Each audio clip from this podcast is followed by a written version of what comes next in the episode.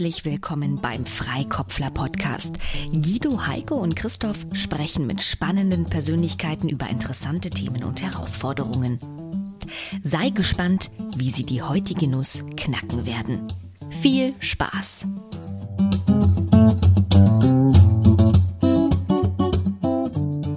Herzlich willkommen, Stefan Hagen. Unser heutiger Gast ist seit 20 Jahren selbstständig, seit er mit seinem damaligen Professor seine erste Firma gegründet hat. Er ist Initiator der PM-Camps. Er ist systemischer Organisationsentwickler für Wirtschaft, Städte und Regionen aus Leidenschaft und fokussiert dabei hocheffizient und gleichsam effektiv schwerpunktmäßig auf Digitalisierung und Innovation und darauf, gute und passende Theorien kundenorientiert in die Praxis umzusetzen. Und wir sind sehr gespannt, welches Thema du uns für die heutige Folge mitgebracht hast. Ja, hallo zusammen. Vielen Dank für die Einladung. Ich äh, steige gleich mitten rein. Mein Thema nenne ich Spaltpilze. Und zwar, ich versuche euch das kurz zu erläutern und äh, wie, in welcher Form mich dieses Thema beschäftigt und warum ich glaube, dass es ein, ein, ein Problem ist, äh, das ich knacken möchte, gleich, glaube ich, wie es äh, andere Menschen auch äh, knacken wollen. Spaltpilze ist für mich die, die Metapher für Menschen-systemische Kontexte, die entstehen, wo wir uns menschlich nicht näher kommen in der Lösung von Problemen, sondern uns immer weiter auseinander dividieren. Äh, ich habe da drei, vier, fünf ganz konkrete Situationen und Projekte im Kopf, bei denen das immer wieder passiert.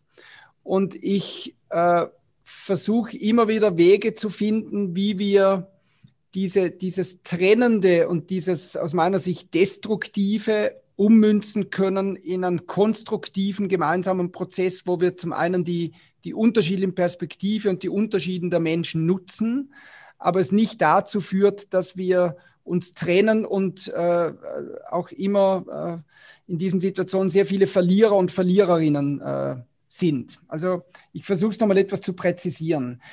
Das, was man beobachten kann, ist menschliches Verhalten.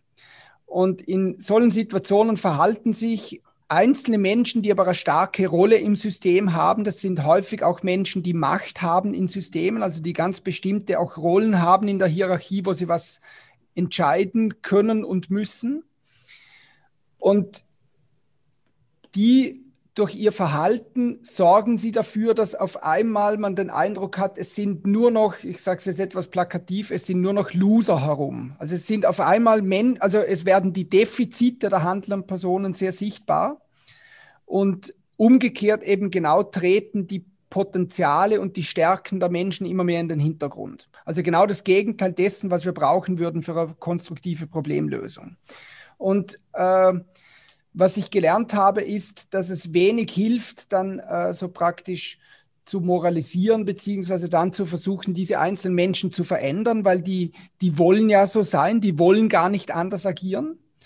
Ähm, und ein weiteres Symptom, was ich in solchen Situationen wahrnehme, ist, äh, dass also in der Theorie würde man sagen, Kommunikationslatenzen. Es wird im Hintergrund ganz viel gesprochen und es werden im Hintergrund ganz, ganz viele Themen diskutiert und auch sehr stark das Thema Schuldige diskutiert. Aber die Dinge werden nicht mehr an die Oberfläche gebracht und spätestens dann, wenn wieder, wenn wieder mehrere Menschen zusammen sind, hat man so den Eindruck, äh, man, man äh, redet um den heißen Brei herum und keiner traut sich anzusprechen, äh, was Sache ist und was, äh, äh, was so passiert in Systemen. Fazit. Äh, für mich ist vollkommen klar, je komplexer die Problemstellungen werden, umso wichtiger ist es und wäre es, dass wir Vielfalt in Gruppen nutzen, vielfältige Perspektiven nutzen, vielfältige Kompetenzen nutzen und äh, die, die Defizite und Schwächen versuchen zu egalisieren und zu kompensieren. Das, was aber gerade jetzt, weil auch in meiner Wahrnehmung recht viel Nervosität in vielen Kontexten ist, äh, habe ich den Eindruck, dass es sich tendenziell eher in die andere Richtung äh, bewegt. Nämlich, wie gesagt, dass Kontexte entstehen, wo sehr stark die Suche nach Schuldigen ist, Defizite in den Vordergrund gerückt werden äh, und man eher, wie gesagt, auseinanderdriftet und fast so gewisse Zentrifugalkräfte entstehen. Das ist der Versuch der Beschreibung des Problems, was ich wahrnehme. Ich hätte zwar noch eine Minute, aber ich habe alles gesagt, was ich zu sagen habe. Kommst du auf den, den, den Begriff Spaltpilz? Keine Ahnung, ich glaube, ich habe den mal irgendwo gehört. Also es gibt Spaltpilze oder die so quasi biologisch äh, Substanzen spalten. Okay, okay. Und, äh, und ich möchte das bewusst so sagen, ich möchte, also nicht die Menschen sind die Spaltenden, sondern es gibt Menschen, die stiften Stimmungen und die stiften gewisse Kulturen in, in ja. äh, Systemen, auch temporär, die dann genau zu dieser, zu dieser, ich formuliere es, destruktiven Spaltung führen. Genau das Gegenteil dessen, was es brauchen würde. Mhm. Okay. Ja, also wenn ich das auf die Schnelle richtig recherchiert habe, dann sind Spaltpilze Pilze, die in Spalten wachsen. Die spalten nichts. Okay, ja. umso besser. Das ist ja dann wie die Zitronenfalter. Die falten nämlich auch keine Zitronen. Genau. Aber ich finde, das, das Bild, finde ich, ist passend. Und äh, vielleicht haben wir damit ja auch schon den Titel für die Folge diese, dieser, genau. dieser Podcast-Folge. Ähm, ich hätte noch eine Frage, weil, weil du es ähm, sehr allgemein geschildert hast, das, ja. äh, das, das, diesen Effekt oder diese, diese Wahrnehmung, die du da hast. Ähm, geht es dir, also sollen wir auf der Ebene bleiben? Soll es durchaus abstrakt sein oder ähm, hast, du, ähm, hast du bestimmte Kontexte, in denen dir das in denen dir das äh, präsenter ist, in denen du ja. da dichter dran bist. Also ist es eher Organisationskontext, ist es eher gesellschaftlicher Kontext, ist es Politik, ähm, ist es so, ich sag mal, allgemeiner Umgang der Menschen miteinander oder ähm, hast du konkrete Situationen in, in, bestimmten Organisationen vielleicht irgendwie vor ja. dem geistigen Auge? Also ich habe natürlich konkrete Situationen, aber wenn ich die so erzählen würde, dann, dann müsste ich zu viel preisgeben von okay. dem jeweiligen Fall, ganz offen gesagt. Verstehe. Äh, ja, okay. Aber ich kann es einfach so versuchen zu beschreiben, es ist in, in unterschiedlichen Kontexten, die du jetzt erwähnt hast. Also es sind unternehmensinterne Kontexte. Ja. Das sind auch eher gesellschaftliche Kontexte, die jetzt wo, wo mehrere Unternehmen oder Unternehmerinnen und Unternehmer äh, zusammen sind. Äh, oder natürlich jetzt auch so im privaten Bereich äh, bis hin zu quasi, ich sage jetzt mal ganz platt, Corona-Diskussionen, wo auch praktisch ähm, einzelne Menschen dazu eher oder mit ihrem Verhalten eher das fördern, dass wir uns weiter trennen und dass die Gräben äh, irgendwie gefühlt noch größer werden. Also es, ich habe ganz konkrete Situationen im Kopf, ehrlich gesagt, aber wenn ich die jetzt erzählen würde, dann müsste ich zu viel vom jeweiligen Projekt preisgeben. Dann müssten wir vorher auf Stopp drücken. Ja, genau. nee, ich glaube, also ich, ich, kann mir ja schon einiges vorstellen. Also ich kann das widerspiegeln. Wir kennen die alle. Ich nenne die Stinkstiefel. Ja. Okay. Ja, wo, wobei Stefan ja korrekt gesagt hat, ihm geht es nicht um den Mensch, sondern eben genau um den ja. Kontext, den genau dieser Mensch. Und, äh, es ist ein strukturelles Problem. Gehen wir gleich mal rein. Es ist ein, ein, Gehen wir gleich tiefer rein, ja. Echt tief kulturelles, strukturelles Thema. Und ich denke auch, dass es, ähm, dass es dir, Stefan, um die also es geht schon auch um Beziehungen. Du sagst ja, du bist äh, aus Leidenschaft der Systemiker und von daher ähm, ist wahrscheinlich im Vordergrund gar nicht wirklich der Einzelne zu sehen, sondern tatsächlich die Art und Weise, wie ähm, Gruppen von Menschen sich selber organisieren und damit Kulturen schaffen, in denen entweder das eine oder das andere eben attraktives Verhalten ist und oder eben auch nicht. Ja, ich meine, es ist ja immer beides. Also es ist ja immer die Kopplung Mensch und System. Genau. Ja. Und natürlich können Menschen systemische Kulturen beeinflussen, Kulturstifter. Also ja. einzelne Menschen haben die Fähigkeit, natürlich Kulturen zu verändern oder auch Stimmungen zu verändern. Ähm, und gleichzeitig sind es natürlich auch eine Reihe von, von, also man kann sich im Grunde aus beiden Perspektiven diesem Thema nähern und es ist nicht entweder oder, sondern es, es ist so eine Wechselwirkung, logischerweise. Ja, ja. beides, ja. Okay. Ich habe keine Fragen. Ich auch nicht. Ich kenne das Thema leider selber auch gut. Ja, gut, dann. Legen wir los, oder? Legen wir los. Äh, ich, ich fange mal an. Also ich, äh, ich kann das total nachvollziehen. Ähm, also mir fällt jetzt auch kein, kein, keine, keine konkrete äh, äh, Anekdote dazu ein. Was mir eben sofort in den Kopf geschossen ist, muss es gerade mal suchen, bin ich nämlich die Tage erst drüber gestolpert. Also Pareto-Prinzip, klar, kenne ich, aber ich wusste nicht, dass es eine Abwandlung von Deming gibt, der gesagt hat, 85 Prozent der Effektivität ähm, der, der, äh, von, von jemandem, einem, einem Mitarbeiter, ist durch das System determiniert und nur 15 Prozent äh, durch ihn selbst. Mhm. Genau dieses, also allein das mal als Gesetz klar zu machen und zu sagen, hey, worüber unterhalten wir uns hier eigentlich, wenn wir einen Schuldigen suchen? Ähm, lass uns, also wir müssen gar nicht über Systemtheorie, also gar nicht so theoretisch darüber reden, sondern das ist, ähm, ja, da gibt es Gesetze, ja. die haben. Ja, aber dadurch, da, da, Systeme so schwer zu verstehen sind, äh, versuchen wir immer Menschen sozusagen, ja. das auf Menschen abzubilden, weil wir einfach äh, die tiefen Ursachen, die das System versaut haben, ja. ja gar nicht mehr drankommen. Das ist ja oft das Problem. Also eigentlich ist ja dieses, dieses Gesetz ist ja ein Schlag ins Gesicht einer jeden Führungskraft, die auch nur das Wort Low Performer in den Mund nimmt. Ja. Wobei die Führungskraft ja meistens auch gar nichts dafür kann, wie die, die Menschen agieren, weil sie die Führungskraft selber auf das System nur indirekt Einfluss hat. Und ja, meistens ist das indirekt auch noch minimal wirklich. Was ich mich aber bei den Prozentsätzen nochmal gefragt habe, also dass das Thema sehr verbreitet ist und dass du immer wieder eben auf Menschen triffst, die auch von ihrer Meinung ja dann nicht abweichen können und wollen, weil sie sich selber im Zweifelsfall selber kompromittieren würden, wenn sie da auf einmal eine andere äh, Aussage machen würden. Also sehr selbst in dem, also für sich selbst sehr in dem verhaftet sind. Was ich mich frage, wie viele sind es denn? Das war die erste Frage, die mir nochmal durch den Kopf ging. Also sind das, viele die, ja, ja, wie viele Spaltpilze hast du denn? Hast du 3%, 5%, 10%, 15%? Oder reicht einer? Ich glaube, es sind extrem wenige die aber mit Vehemenz da reinschlagen und damit andere auch animieren, ähm, auch in die Richtung zu ticken. Ja? Oder da vielleicht doch mal wieder Anschluss zu finden. Sind es überhaupt Menschen oder ist es nicht, äh, sind Situationen? Also ich, äh, Stefan hat von Nervosität gesprochen, ich habe mir Angst aufgeschrieben. Ich glaube, das passiert immer genau dann, ne, Schuldigen suchen, wenn es irgendwie darum geht, etwas äh, Verlustängste zu haben. Es könnte ja etwas schiefgehen wir könnten ähm, den Auftrag verlieren, ähm, wir könnten Verlust machen, wir könnten Arbeitsplatz verlieren. Dann fange ich an, irgendwie jemand anderes zu finden, der irgendwie schuldig ist.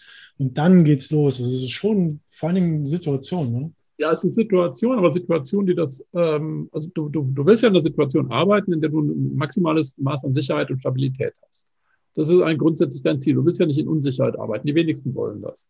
Und nur wenn du in Sicherheit arbeitest, kannst du neue Dinge denken und Innovationen erzeugen. Also Innovation entsteht seltenst unter Druck in Unsicherheit. Sagen wir so.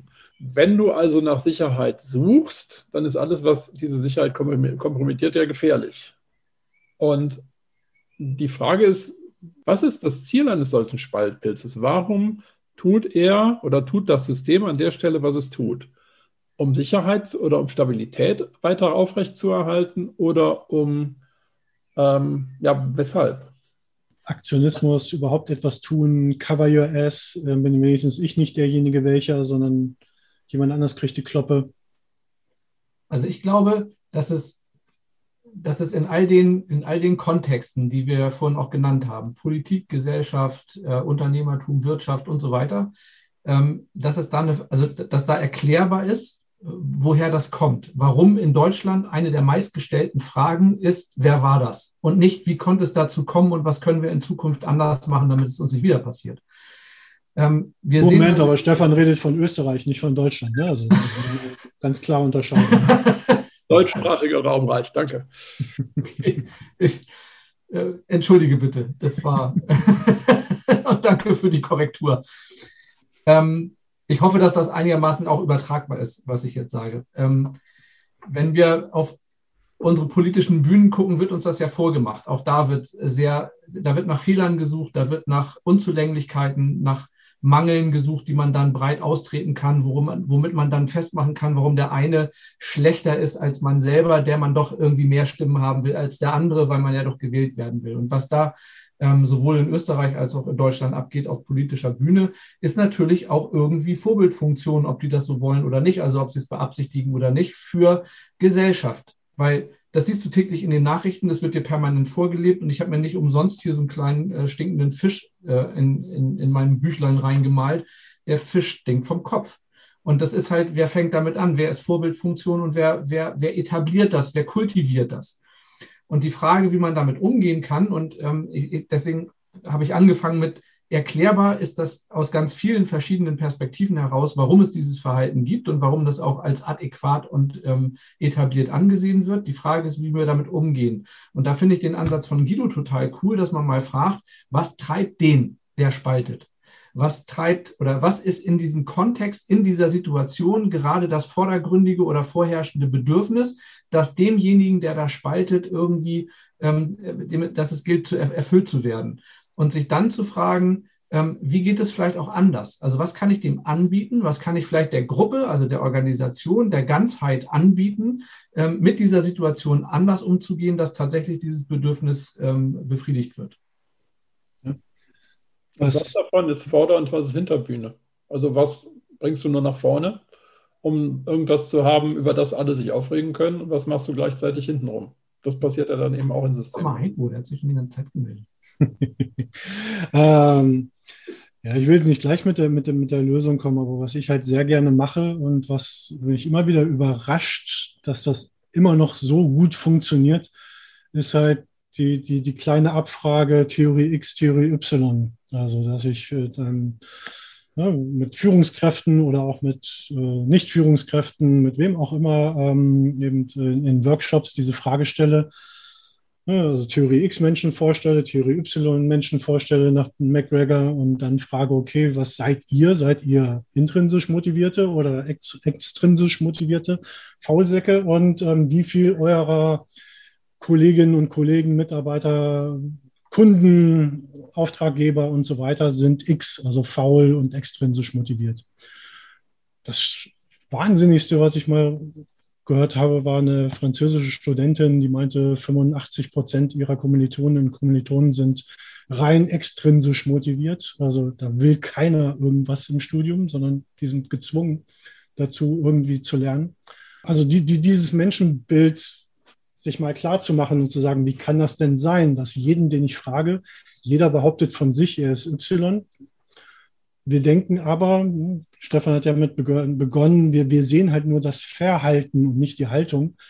das überhaupt, ich weiß, dass das hilft einem vielleicht, im, im, äh, wenn, wenn die Angst kommt, nicht wirklich sich dann zurückzuhalten. Aber wenn man das immer wieder rekapituliert und am Anfang habe ich darüber gelacht, über die, die Prime Directive für, für agile Retrospektiven, das jedes Mal wieder vorzulesen vor jeder Retrospektive, fand ich total lächerlich. Aber genau in solchen Kontexten, wenn wir merken, hey, wir, wir beginnen gegeneinander zu arbeiten und äh, die Menschen zu kritisieren, dann macht das, glaube ich, wieder total Sinn, das nochmal sich vor Augen zu führen, dass das nicht der Sinn der Sache ist.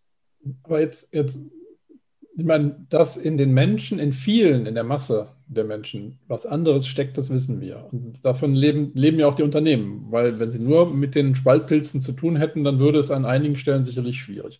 Jetzt ist die Frage, ähm, wieso kriegen die so viel Energie ähm, und wieso haben die anderen so wenig?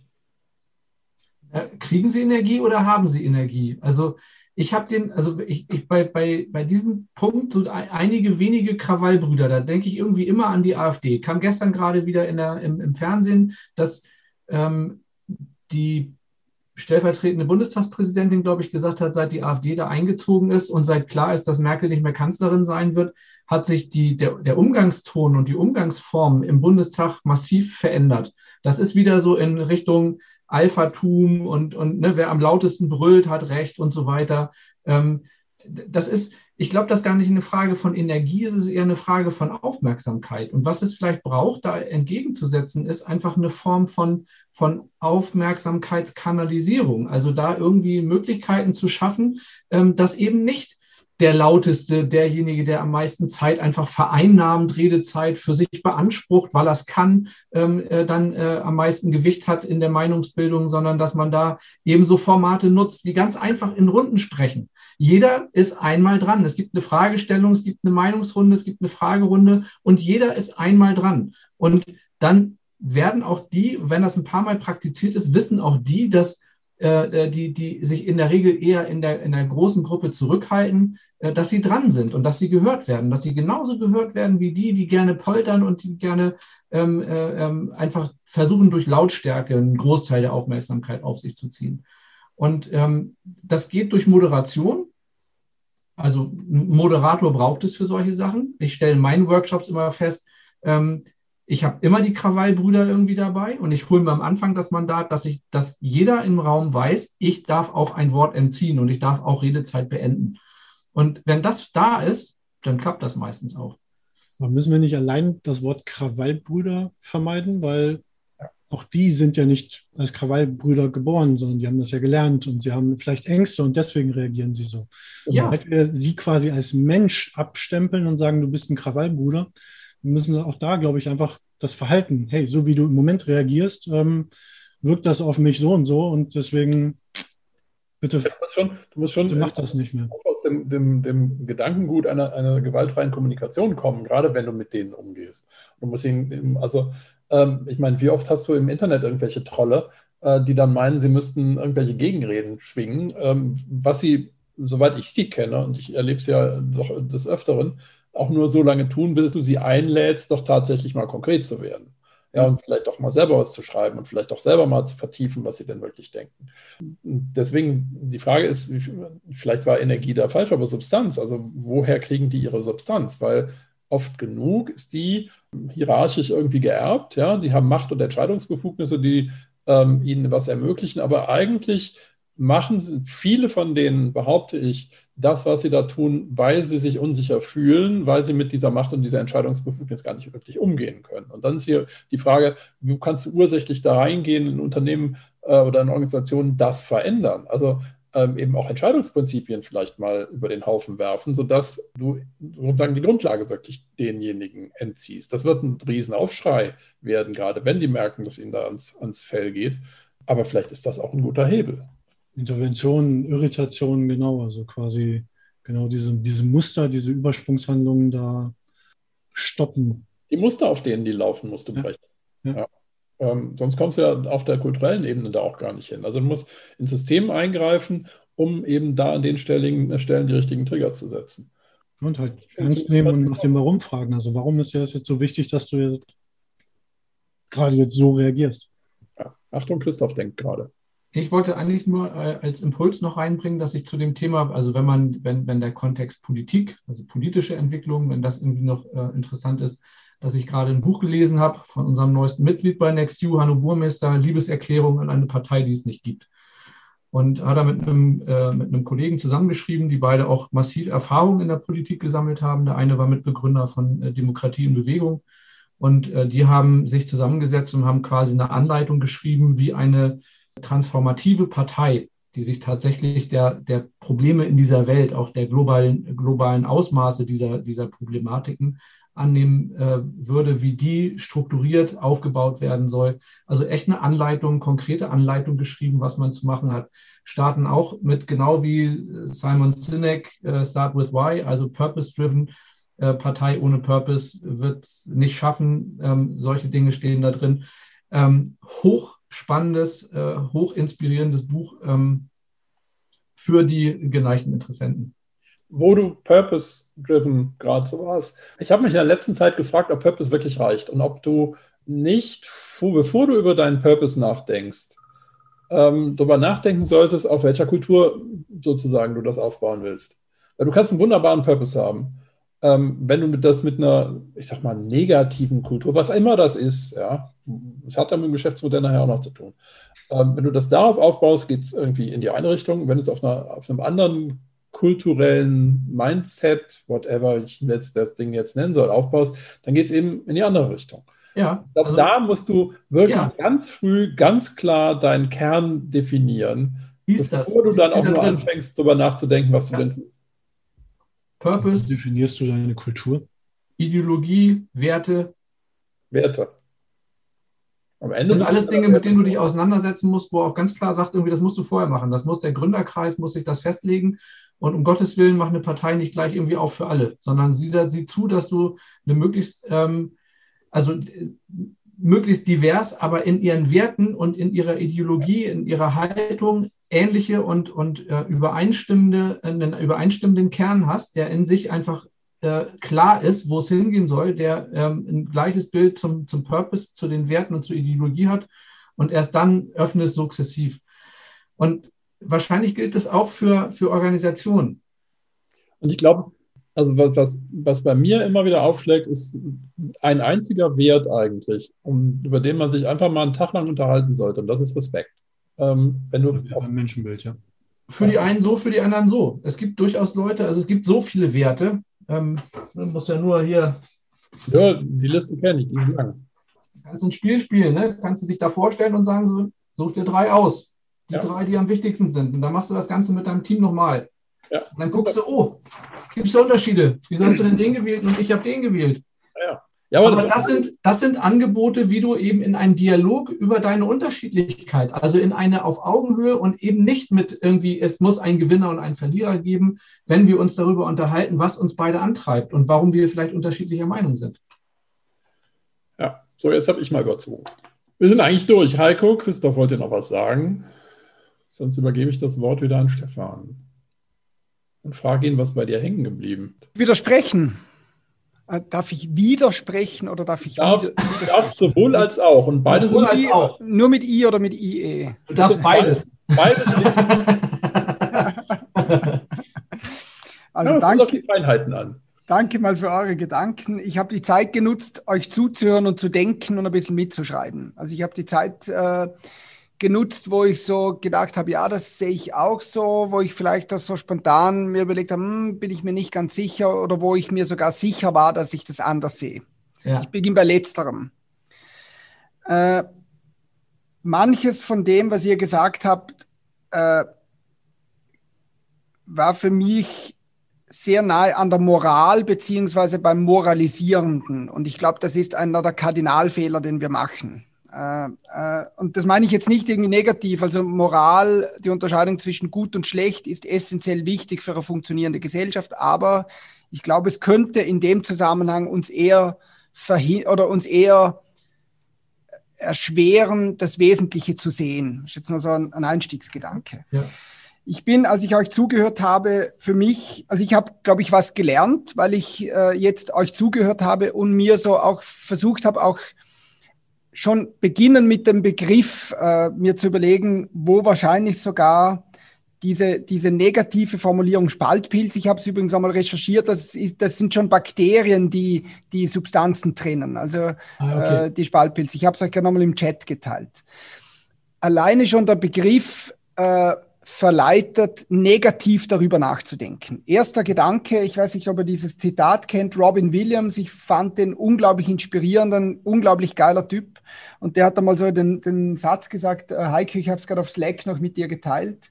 Muss okay. ich kurz schauen, ob ich also Everyone you meet is fighting a battle you know nothing about. Be kind always. Also mhm. erster Gedanke, ich, ich versuche mich zu disziplinieren, gar nicht mir die Frage zu stellen, warum verhält der sich jetzt so, sondern das einfach so zu akzeptieren.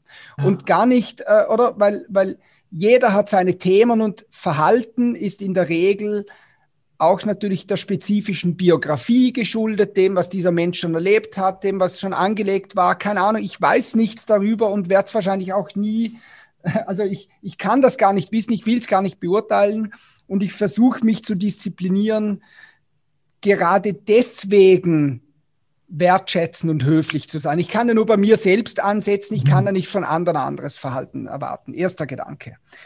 Zweiter Gedanke, was soll, also ich beziehe es jetzt auf mich, was versuche ich nicht zu tun? Das dockt an am ersten Gedanken, ich versuche nicht zu moralisieren, weil mor hinter Moral stehen Werte, Werte sind Gefühle und ich versuche nicht, das jetzt irgendwie ja, zu bewerten emotional, sondern einfach mal zu beobachten. Mhm. Zweiter Gedanke, ich versuche nicht, den anderen verändern zu wollen. Also ich, ich zwinge mich gedanklich dazu, nicht den anderen verändern zu wollen. Immer wieder und, und versuche das immer wieder zu unterdrücken und, und wieder in einen entspannten Zustand zu kommen und einfach äh, trotzdem neugierig zuzuhören. Dritter Gedanke, ich versuche nicht ein Resonanzkörper zu sein für dieses Negative. Ich glaube, vielleicht da kurz eingeworfen, es gibt ja zwei Möglichkeiten, wo Anteile sind, die zu dieser Situation und zu diesem Verhalten führen, nämlich auf menschlicher Ebene, auf Systemebene. Ich glaube, Guido, du warst es, der mal vor der Hinterbühne angesprochen hat. das wäre ein Zugang über die Systemebene. Auf der Menschebene ist eher dann die Psychologie, also auf der Systemebene die Systemtheorie, auf der Menschebene äh, die, die menschliche Ebene. Und auf beiden Ebenen gibt, äh, würde aus meiner Sicht dieser, diese Begrifflichkeit Resonanzkörper äh, äh, zutreffen. Also das heißt, ich versuche nicht in, in Resonanz mit dieser Stimmung zu gehen, Gegendruck zu erzeugen und in die, also in die gleiche vermeintlich destruktive Energie zu gehen, sondern durchatmen, ruhig bleiben und, und äh, äh, zu versuchen, bei mir zu bleiben und, und zu versuchen, meinen Anteil, aber jetzt nicht, und das ist, glaube ich, ein ganz wichtiger, vermeintlich kleiner Punkt, der aber, glaube ich, einen großen Unterschied macht, nicht verändern zu wollen. Also nicht, schon gar nicht Menschen verändern zu wollen, sondern, sondern das einfach zu akzeptieren und, und auch die Situation zu akzeptieren. Und dann komme ich zum dritten Punkt. Äh, ich habe ja die letzten Jahre auch äh, recht intensiv immer wieder mit dem Roger Dannenhauer zu tun gehabt. Roger Dannenhauer, Frankfurt, du, äh, Heiko, du kennst ihn wahrscheinlich auch vom PM Camp. Also ich habe ihn dort kennengelernt. Roger Dannenhauer ist Experte für das Thema Geisteshaltung. Aber nicht äh, so irgendwie auf eine esoterische Art und Weise, sondern auf eine sehr, sehr handfeste, sehr bodenständige Art und Weise, aber auf eine unglaublich intelligente Art. Und er sagt, also er definiert Geisteshaltung folgendermaßen, ein reiner Geist bedeutet, das Richtige zu erkennen und eine kraftvolle Haltung bedeutet, das Richtige zu tun. Da steckt sehr, sehr viel drin und er sagt, Geisteshaltung kann man nicht verändern oder man kann sie schon kritisieren, aber bringt halt nichts. Aber Geisteshaltung kann man trainieren, vor allem seine eigene Geisteshaltung. Und das ist für mich jetzt so, als ich euch zugehört habe, ich bin dann wieder auf den Punkt gekommen und habe mir dann so eine kleine, äh, ich kann euch übrigens dann die, die Notizen schicken, wenn ihr wollt. Das kann man dann vielleicht sogar als äh, irgendwie noch verlinken, wenn ihr einen Blogbeitrag dazu macht oder so. Äh, ich, also, und das werde ich mir jetzt vornehmen in diesen ganz konkreten Situationen. Erste Stufe, beobachten und Rückfragen stellen. Aber nicht so irgendwie so sarkastische oder ironische Rückfragen, sondern ehrliche Fragen, neutrale Fragen, neugierige Fragen, systemische Fragen, wie er immer man es bezeichnen möchte. Im Sinne Einfach von um, verstehen wollen. Genau, ne? genau, Also zu verstehen, wo wollen. kommt das denn her? Warum siehst du Ja, das so? Warum, oder? Alleine schon, alleine schon durch, durch diese neutrale Form des Fragens, glaube ich, kann man was bewirken. Heiko? Ähm, ich muss da gerade an eine Anekdote äh, denken. Eine gemeinsame Bekannte von uns, Nadja, die habe ich Mhm, irgendwann mal, ähm, als sie gerade von einem Workshop auf der Manage Agile kam, getroffen hier in Berlin zum Abendessen. Und da erzählte sie mir, dass sie einen Spaltpilz in dem Workshop hatte oder in ihrem Vortrag. Und dass sie zumindest damals ähm, gerade so positiv drauf war oder diese, Geist, diese Geisteshaltung intus hatte, denjenigen, der gestört hat, äh, angestrahlt hat, ihr könnt es euch, äh, glaube ich, bildlich vorstellen, angestrahlt hat und gesagt hat, hey, das ist total okay, wie du bist. Ähm, alles gut. Und er war ruhig. Genau. ja. Aber das quasi, Ja. quasi Judo, ne? Der, der wollte genau. irgendwie seinen, seinen, genau. seinen Dampf loslassen und sie hat den Dampf aufgenommen und Mhm. alles war gut. Ja, also ich glaube, das geht genau in die Richtung. Ich, ich versuche den Gedanken noch kurz abzukürzen. Diese drei Stufen, die ich mir aufgeschrieben habe. Erster Punkt beobachten und fragen. Zweiter Punkt klare Haltung und Position beziehen. Also, aber ohne den anderen irgendwie beschuldigen zu wollen oder verändern zu wollen, aber den eigenen Standpunkt klar zu machen. Und den dritten Punkt habe ich bezeichnet als Abgrenzung. Ich finde es ganz offen gesagt zunehmend wichtig, sich auch am richtigen Punkt dann abzugrenzen, zu sagen, du hör zu, ich will mir das jetzt nicht mehr antun, ich wünsche dir ein langes, glückliches Leben, aber äh, also natürlich, das hört sich jetzt leicht an. Real bedeutet das ja, wenn man in einem Organisationskontext ist, man muss das Unternehmen verlassen, man muss das System verlassen. Also äh, ich, ich habe nicht den Anspruch, alles verändern zu wollen und darum muss ich auch und will ich auch an manchen Punkten akzeptieren, okay, wenn, wenn diese Menschen und die damit verbundenen Systemkontexte jetzt so sind und, und so bleiben wollen, dann muss ich ja nicht den Anspruch heben, die, die ändern, verändern zu wollen, aber ich kann, und dann wäre ich so beim ultimativen Punkt Freiheit, ich bin ein freier Mensch, ich kann frei entscheiden, wo ich sein will und wo nicht. Wir leben in einer freien Gesellschaft bis zu einem ganz wichtigen äh, oder bis zu einem ganz wesentlichen äh, Ausmaß. Und ich glaube, diesen Punkt kann immer jeder und diese Entscheidung kann immer jeder bis zu einem sehr, sehr, sehr hohen Ausmaß selbst treffen. Das war so meine, waren meine drei Gedanken, die mir durch den Kopf gegangen muss sind. er da an der Stelle auch treffen. Was ich total spannend finde, ist, Ähm, jetzt kommt der Running Gag. Ich bin, oder wir sind seit fünf Wochen mit einem Hund gemeinsam hier in dem Haus. Ähm, also wir haben einen, einen weiteren ähm, Mitbewohner. Und was du in der Hundeerziehung lernst, ähm, souverän bleiben. Also nicht auf die Energie des anderen einlassen, nicht auf die Energie des Hundes gehen. Wenn der irgendwie sauer ist, bei dir bleiben, deine innere Gelassenheit finden, ähm, tun, was du in dem Moment für richtig hältst, weil du musst die Kontrolle bewahren, deine, also die Kontrolle für dich selber und dann aber konsequent auch durchziehen. Und im Endeffekt ist es das, ähm, was du im, im Grunde übertragen gerade auch sagst. Ja? Es, ähm, die eigene innere Gelassenheit, die Resilienz, die du dann brauchst, um das zu tun, was du weiterhin in deinem Wertesystem für richtig hältst. Ähm, das, ist, das ist der Kontrapunkt, den du da setzen kannst. Ich kann da noch kurz andocken, Guido, was du gesagt hast. Ich habe für mich schon seit vielen Jahren so ein persönliches Credo, was ich mir immer wieder versuche zu vergegenwärtigen. Ich nenne es fokussierte Gelassenheit. Mhm. Also weil es ist wie so ein, meine Formulierung für einen Widerspruch. Also fokussiert bedeutet, es ist mir wichtig, ich will, dass es gelingt. Aber genau deswegen versuche ich gelassen, locker zu bleiben und, und äh, dem, dem Fluss des Lebens zu vertrauen. Und eine zweite Formulierung, die, die ich auch entwickelt habe, so für mich selbst, auch speziell, wenn es um, um, auch um Mitarbeiterthemen geht und so weiter, wohlwollende Konfrontation. Also zu versuchen, wohlwollend und auch wertschätzend zu bleiben. Also ich, ich will nicht dich verändern, ich will dir nichts Schlechtes, ich will dich nicht angreifen, beschmutzen oder was auch immer. Aber, also, oder in der Teamentwicklung sagt man, hart in der Sache, fair zur Person. Und dort gut zu differenzieren. Also äh, es, es ist, glaube ich, äh, ein ganz wichtiges Training, äh, was wir permanent, also ich glaube, da kann man bis zum Lebensende trainieren, weil da wird man immer wieder mal in die Falle tappen, aber praktisch zu Menschen wohlwollend zu sein, aber gleichzeitig sie mit dem zu konfrontieren, was man sieht oder was man glaubt, was ist. Man kann sich immer noch irren. Das ist dieses klare Haltung und Position und ähm, genau. das Ganze aber in einer wertschätzenden Haltung. Ne? Ganz genau. Ja. Ein ja. Punkt, ein Punkt, wenn ich das noch kurz einwerfen darf, weil ich könnte mir vorstellen, es könnte ein Video sein, was, wenn die, die Zuhörer sich das anhören. Äh, ich habe vor längerer Zeit einmal ein, ein, ein TED-Talk-Video äh, angehört von einem, von einem äh, Shaolin-Master. Ähm, ist, der ist sogar in Deutschland aufgewachsen und das nennt sich Five Hindrances to Self-Mastery. Und das, was der beschreibt, also ich habe mir noch aufgeschrieben, den Begriff Tugenden. Also ich, ich versuche eher den Begriff Tugenden zu verwenden und nicht Werte, weil Werte sind häufig sehr emotional geprägt oder sogar auch so aus gewissen religiösen äh, Kontexten. Äh, das heißt ja nicht, dass das dann schlecht wäre, aber da, wo zumindest dann aus meiner Sicht so eine gewisse, für mich persönlich noch was mitschwingt, oder? Und der Begriff Tugenden oder dann eben auch negativ formuliert. Fünf Gründe, die einen Menschen hindern, Self-Mastery zu erreichen. Also ein, ein, ein gelungenes, ein, ein selbstverantwortliches, ein, ein glückliches Leben zu führen.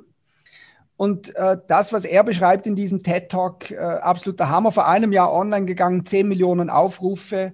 Äh, Master Shi Heng Yi, fünf, Five Hindrances to Self-Mastery, absolut geil. Dann, müsst, ja. müsst ihr euch anschauen, weil ich glaube, das ist in dem Zusammenhang eben auch, also die Erkenntnis, bei sich selbst zu beginnen und eben genau nicht die Energie dem Außen zu geben, sondern eigentlich zu versuchen, bei sich selbst zu bleiben. Guido, wie du das auch gesagt hast, man kennt es ja eigentlich, also in dem Fall, ich habe jetzt keine Tiere, aber ich habe drei Kinder. Entschuldigung. ja. Kinder sind also, einfacher. Du kennst es vom Hund, ich kenne es von der Familie zu Hause.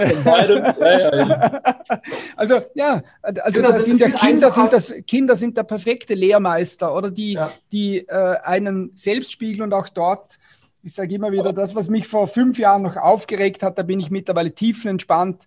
Äh, wenn so äh, meine Kinder äh, so quasi ihre, ihre eigene Identität entwickeln, das finde ich mittlerweile super geil und, und versuche sie dann nicht zu stark in eine Richtung zu lenken. Und genau bei den Kindern, ohne psychologische oder ohne physische Gewalt. Also, Ganz genau. genau, ja, genau, absolut. Zeig mir, zeig mir deine Urvertrauen, Kinder, Grundver dir, genau. Grundvertrauen entwickeln, oder? Aber dieses ja. Grundvertrauen, und ich glaube, das ist der einzige Hebel, den wir de facto haben, äh, nämlich zu versuchen, dann eigentlich, oder wenn wir sagen, den Begriff Kulturstifter verwenden, diese, äh, wenn wir jetzt eingestiegen sind, Stichwort Spaltpilze, das sind Menschen, die Kultur stiften, aus welchen Gründen auch immer. Ich will das gar nicht wissen, aber das, was wir dem entgegenhalten können, ist, anders zu sein, andere Kultur zu stiften, aber nicht gegen die, diese Menschen oder diese Kultur, sondern für, also Verbesserung zum Guten, für das vermeintlich Bessere, ohne uns da jetzt irgendwie erheben zu wollen. Über die eigene Über, über anderen, über die anderen, ja. Heiko? Ähm, jetzt, ähm, sind auch so weit aus der Zeit, du musst jetzt nichts mehr mir, mir, mir kam, nee, nee, ich, stimmt bei dem Kind. Ähm, ihr wart jetzt so schnell schon wieder drei Schritte weiter. Äh, ich fand gerade nochmal die, die Hund- und dann Kind-Metapher äh, insofern ganz spannend, ja, weil, weil man da ja das positive Menschenbild ganz natürlich hat, weil bei den eigenen Kindern hat man natürlich ein positives Menschenbild, ein offenes Menschenbild. Und auch die regen einen manchmal auf und dann überlegt man sich, okay, warum ist das jetzt gerade so? der Spaltpilz, der Störenfried, der Krawallbruder im Meeting das auch nicht tut, um mich zu ärgern, sondern weil er wahrscheinlich auch irgendwie entweder getrieben ist, Angst hat oder weil er etwas erreichen will damit. Und das dann erstmal transparent zu machen und wie Christoph dann meinte, dann eben, also erstmal mit mit einem positiven Menschenbild ranzugehen und dann zu gucken, okay, wie kann ich damit umgehen? Ich habe da noch einen kurzen Widerspruch und zwar, ich glaube, es gibt eben, und das erklärt aus meiner Sicht relativ viel, ganz offen gesagt, es gibt leider auch Situationen, wo Eltern und erwachsene Menschen ihre eigenen Themen auf das Kind spiegeln, also wo sie dann eben genau nicht dieses Ja, bedingungslos positive Menschenbild haben, wo sie genau eben Kinder, Das- ob sie es wollen oder nicht, abwerten und so weiter. Und dass das dann natürlich spiralisch und dann schließt sich ein Stück weit der Kreis. Ja. Uh, everyone is fighting a battle you know nothing about. Be kind always. Also, oder da- das sind ja in, in der Regel auch Verletzungen, die entstanden sind, wo auch immer. Was dann aber, glaube ich, wieder hilft, ist, man kann jede, jede Sekunde seines Lebens sich auch loslösen davon. Also auch in der eigenen Biografie, auch im Sinne der Abgrenzung zu sagen, okay, das war jetzt so, ich kann es nicht mehr ändern, ich will es auch nicht ändern, aber ab jetzt gehe ich meinen eigenen Weg, ab jetzt äh, ein Stück weit löse ich mich auch von dem, was vielleicht auch in der eigenen Biografie an, an Verletzungen entstanden ist. Auch das, glaube ich, ist relevant. Setzt aber ein wirklich hohes Bewusstsein voraus. Und Absolut. da, das ist eben die Frage, ne, mit welchem Bewusstsein läufst du durch die Welt? Und, und das, Ja. da bist du wieder beim, beim Kulturstiften. Genau. Also Und dort, dort wäre es ja dann geil, wenn, wenn Schulen zum Beispiel oder wenn dort, wo wir Kontexte gestalten können, in, in Kinderbetreuungseinrichtungen, Kindergärten, Schulen, in Vereinen, in der Gemeinde, in der Nachbarschaft, im Unternehmen äh, und so weiter, überall dort, wo wir potenziell auch Einfluss nehmen können, jetzt im Schulbereich vielleicht weniger, aber dort wäre es extrem wichtig, einen Kontext zu schaffen, wo diese positiven Erlebnisse entstehen. Eben genau nicht das andere. Ich glaube, das wäre ein mega, mega Hebel, äh, wo auch jeder Verantwortung übernehmen kann. Da brauchst du nur nach. Aber Ich würde es gerne eintüten. Ich würde gerne zum Ende kommen. Ich glaube, dass wir ein Thema ähm, äh, geschenkt bekommen haben von Stefan, das einfach so vielschichtig ist, dass wir äh, diese Folge wirklich noch stundenlang weitertreiben können und uns immer wieder gegenseitig auch in, in, in, im generischen, also im Gesamtkontext und auch in den Details ähm, äh, total wertvoll gegenseitig inspirieren äh, können. Ich würde es trotzdem gerne abrunden und würde an dieser Stelle einmal vielen, vielen, vielen, vielen Dank sagen an Stefan Hagen für das wundervolle Thema und die wundervollen Beiträge auch und, und Einsichten zu diesem Thema und sage Dankeschön. danke. Danke. Bis danke.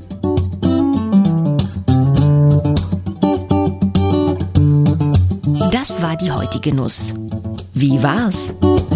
Und wenn auch du, dein Team oder dein Unternehmen ein kniffliges Problem haben, man kann die Freikopfler auch buchen. Für Workshops, Trainings, Coachings und zum Freikopflern, wie gerade eben. Schau doch gleich mal bei freikopfler.de vorbei und kontaktiere die drei. Tschüss, bis zur nächsten Folge.